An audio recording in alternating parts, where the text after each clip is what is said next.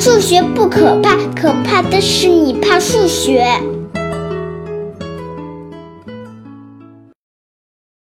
大家好，我是大老李。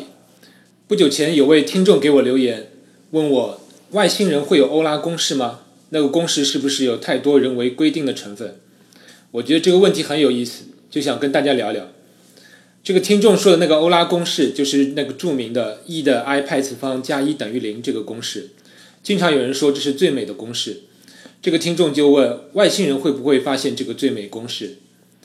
那我们看一下这个公式，这里面的一和零外星人肯定会有，外星人也必定会有派和 e 这两个常数，这是无疑的。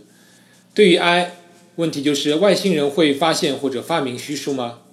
我的答案是外星人肯定有虚数。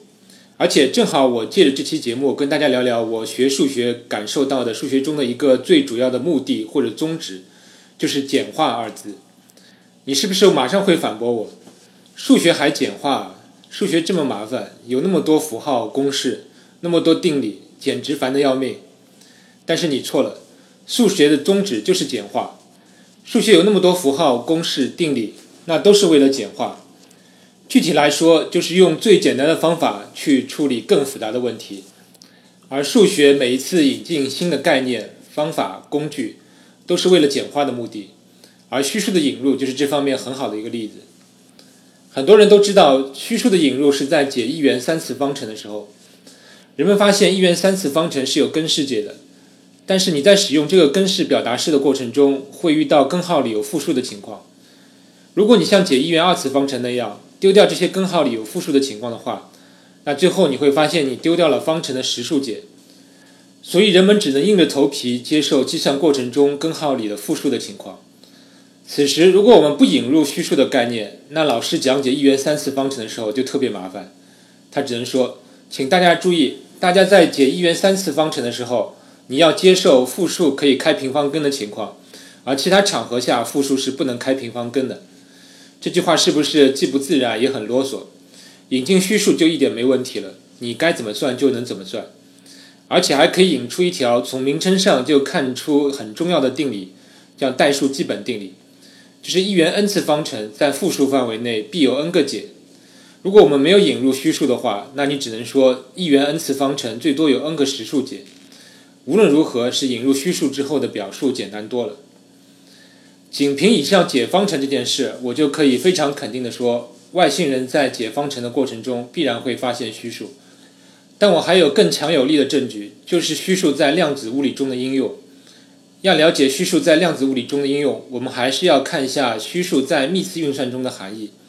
就像欧拉公式 e 的 i 派次方，此处这个 i 在指数上究竟是啥含义？从回顾人们对幂次运算的扩展过程，我们也能看出数学中的简化宗旨。我们最早引入幂次运算是为了简化乘法的书写。我们经常发现某些问题中要处理很多数自乘多次的情况，比如二乘以二乘以二，那简化成二的三次方这种写法就更简单。此处我们只是对指数是自然数有了一个定义，那指数是零或者负整数是什么含义呢？这个时候还没有。但不多久，人们就发现幂指数的除法运算规则，比如 x 三次方除以 x 平方，结果就是 x 三减二次方等于 x。所谓同底数幂相除，指数相减。这样马上就能想到，那 x 的三次方除以 x 三次方似乎就应该等于 x 的三减三次方等于 x 的零次方等于一，而 x 三次方除以 x 四次方就应该等于 x 负一次方等于 x 分之一。通过此种方法定义指数是零或者负整数的情况，人们发现能保持之前幂次运算的所有性质。同样，人们还发现了一种幂次运算规则，就是先算 x 的平方，然后外面再算一个三次方，它就等于 x 的二乘三次方等于 x 的六次方。这就是所谓幂次的幂次，指数相乘。这样人们就考虑 x 的二分之一次方是什么东西呢？之前我们还没有对指数出现分数的情况有所定义，但是如果我们要保持以上幂次叠加运算的规则，我们就会想，如果计算 x 二分之一次方的平方，那根据运算规则，它就应该等于 x 的二分之一乘以二次方等于 x。那这样反过来，我们已经知道根号 x 的平方是 x，所以如果我们要保持现有运算规则，那只有规定 x 的二分之一次方就是等于根号 x。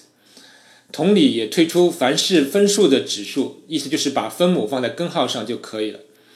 你有没有发现，这是一种大大的简化？也就是我们已经把指数扩展到了有理数的范围，而且保持了一开始仅当指数是自然数时的所有的幂次运算规则。而根号这个运算符号等于是被取消了，因为根号只是指数是分数情况的另一种写法。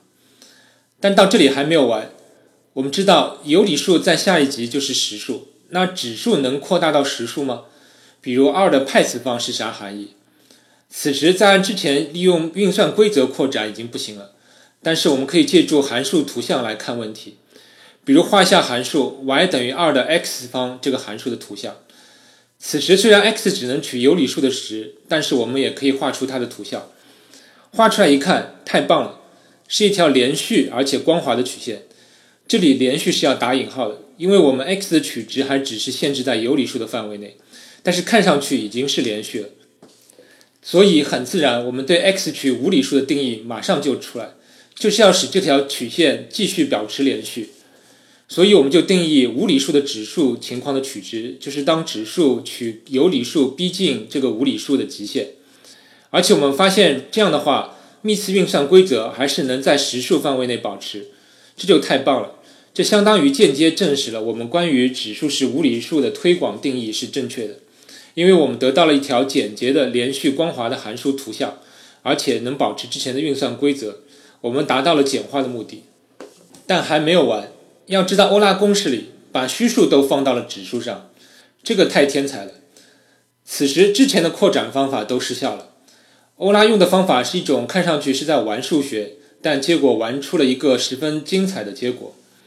首先，我们知道 e 的 x 方这个函数有个级数展开形式，就是 e 的 x 方等于一加 x 加二的阶乘分之 x 平方加三的阶乘分之 x 三次方等等，也就是对第 n 项分母是 n 的阶乘，分子是 x 的 n 次方。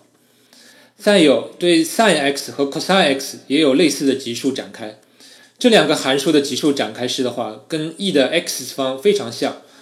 好像 sin x 是取了 e 的 x 方的展开的奇数项，cos x 是取了偶数项，但是 sin x 和 cos x 的展开式又是符号交错的，一项加一项减，而不是像 e 的 x 方那样全都是加。所以欧拉想到，如果我们把 x 取虚数单位 i 如何呢？因为 i 的整数幂次的结果不就是能取正 i 和负 i 交替吗？所以欧拉把 i 代入 e 的 x 方。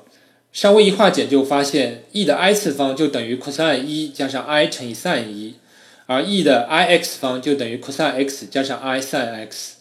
这之后发现欧拉公式就是咫尺之遥了，是不是听上去非常简单？但我要说这太天才了，这整个过程就像在搭乐高，我要找到合适的乐高零件组合在一起，完成一个之前从没有搭出来过的东西，就像在玩一样。但是牛顿、莱布尼茨。伯努利家族没有人玩出来，搞出这个级数展开的布鲁克泰勒也没有玩出来，直到欧拉，所以不得不佩服欧拉。欧拉这样一扩展，就把指数完全扩展到负数范围内，而且如同之前一样，能够保持幂次运算的规则。如果你要考虑画函数图像的话，稍微有点复杂，因为指数取值是负数范围的话，那么等于自变量是 x 加 yi 的形式，有 x、y 两个变量。而得到的值域也是在负数范围，也是一个平面。但我们可以分别考虑值域的实部和虚部，画出 e 的 x 方的两个三维图像。我们会发现得到的图像同样是连续光滑的曲面。这也侧面验证了欧拉对指数的虚数情况的定义是对的。好了，现在虚数是可以作为指数了，那它跟量子物理有什么关系呢？还是简化二字。前面说了一个公式是 e 的 i x 方等于 cos x 加 i sin x，而 cos x 加上 i sin x 这个形式的表达式，物理学家发现用它来描述波这种对象是太合适不过了。我们高中物理学过的一个所谓一维简谐振动的波动方程，就包含一个 e 的 i 次方的形式。当然，你也可以把它展开写成 cos x 加上 i sin x 的形式，但是写成 e 的 i x 方。这种形式从字母数量上看就减少太多了，对不对？所以物理学家当然喜欢用指数上有 i 的那种形式。量子物理里，波是最常见的研究对象，所以量子物理里出现很多含有 e 的 i 次方这种公式就一点不奇怪了。通过以上过程，你可以发现其实虚数一点也不虚。从虚数的引入到虚数作为指数的运算意义，整个过程可以用水到渠成、无缝衔接来形容。所以，只要外星人能解三次以上的方程，就应该知道虚数。如果他们知道级数展开和研究波，那么他们就应该能够发现欧拉公式。虽然我们目前没有遇到过外星人，但是人类历史上的一些情况也可以作为参考。比如中国古代数学虽然没有和西方有交流，但是中国古人也知道派的近似值，也发现过杨辉三角、中国剩余定理、主更原理这些东西，这都与西方的发现不约而同。所以这也从侧面验证了数学的原理是蕴含在宇宙中的一种普遍的真理，完全不依赖于时间、地点而局限于地球之上。所以，将来碰到外星人，跟他们交流一下数学是很有意思的一件事儿。最后，我希望你听了本期节目，也能领会一些数学中的简化思想。正好，我出两道思考题帮你思考。一个问题是：为什么零的阶乘我们定义为一？如果你理解本期简化思想，就很容易解释为什么我们定义零的阶乘等于一了。你可以顺带考虑一下，怎么把阶乘函数扩展到分数、复数甚至虚数上。其实阶乘函数确实有这么一个扩展，但那是个比较困难的话题了。第二个问题是我们既然把指数扩展到虚数了，那如果底数是虚数又会如何？比如 i 的 i 次方是几？请你还是用简化的思想在纸上算算看。如果你算的对的话，你会发现 i 的 i 次方是一个实数，是不是有虚虚得实的感觉？好了，让我们下期再见。